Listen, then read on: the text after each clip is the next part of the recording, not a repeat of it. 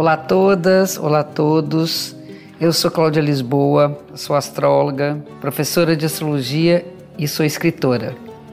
Sejam bem-vindas, sejam bem-vindos ao podcast Astrologia com Cláudia Lisboa, um espaço para a gente falar um pouco mais sobre como a astrologia influencia vários aspectos da nossa vida e para conhecer um pouquinho mais sobre o céu do momento. Toda segunda-feira tem um programa novo no ar e para ouvir em primeira mão, assine ou comece a seguir o podcast na plataforma que você preferir.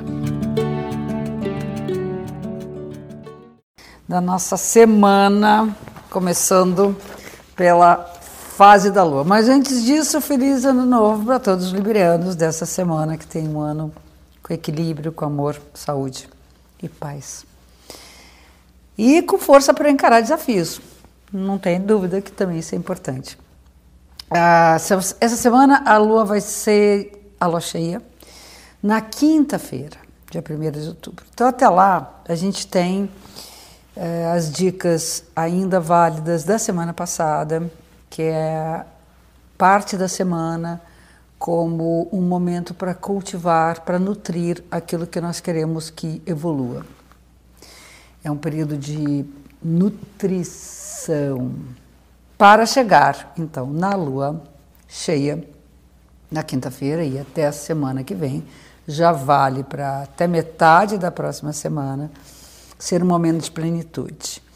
Mais do que nunca, quando nós estamos no signo do equinócio de setembro, que é o equinócio de Libra, né, com o Sol no signo de Libra e a lua cheia representa ter a energia oposta, frente a frente com a posição da lua em Ares. Nós temos nessa semana, da metade dessa até a próxima, um momento muito importante para a gente colocar de fato os pratos da balança em equilíbrio. Talvez a gente sinta com mais intensidade os nossos extremos. Isso é comum, inclusive, na lua cheia. Tanto é que todo mundo fala que na lua cheia tudo fica mais exaltado. Os extremos estão né, cada um de um lado e estão se opondo. E não tenho dúvida que pode ser vivido como uma queda de braço, né? cabo de guerra. Porém, nós temos que pensar que essas duas forças se complementam e se equilibram.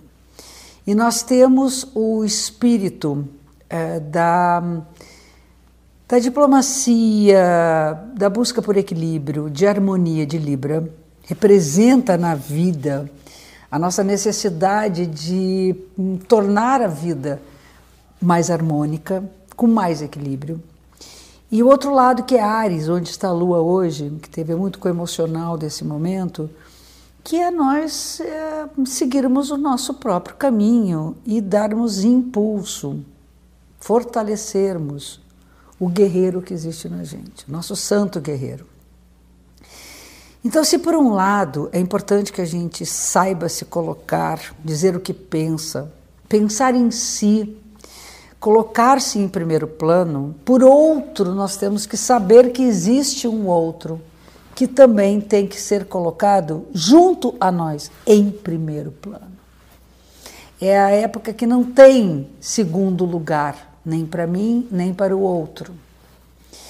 Porém, isso, para ser alcançado, costuma acontecer com muita disputa de espaço, com muita luta, com muito né, vigor por parte de ambos os lados.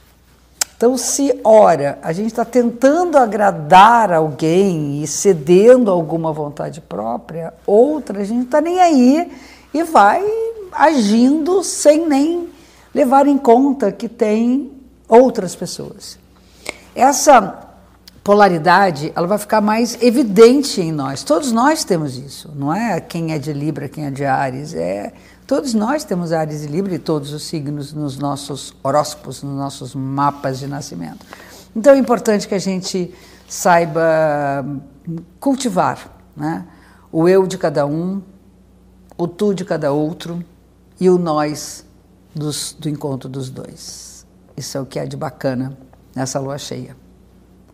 No início da semana, no dia 2 de outubro, nós vamos ter a entrada de Vênus no signo de Virgem.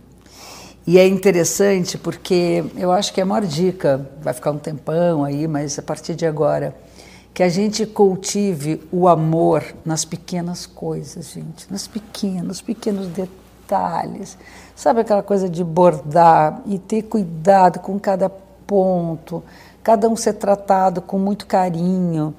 Então é a possibilidade de nas relações, por exemplo, nós conseguirmos nos harmonizar com a rotina, com as coisas do dia a dia, com as pequenas repetições e que a gente possa se afinar com o tipo de vida e de hábitos que nós costumamos promover nas nossas existências.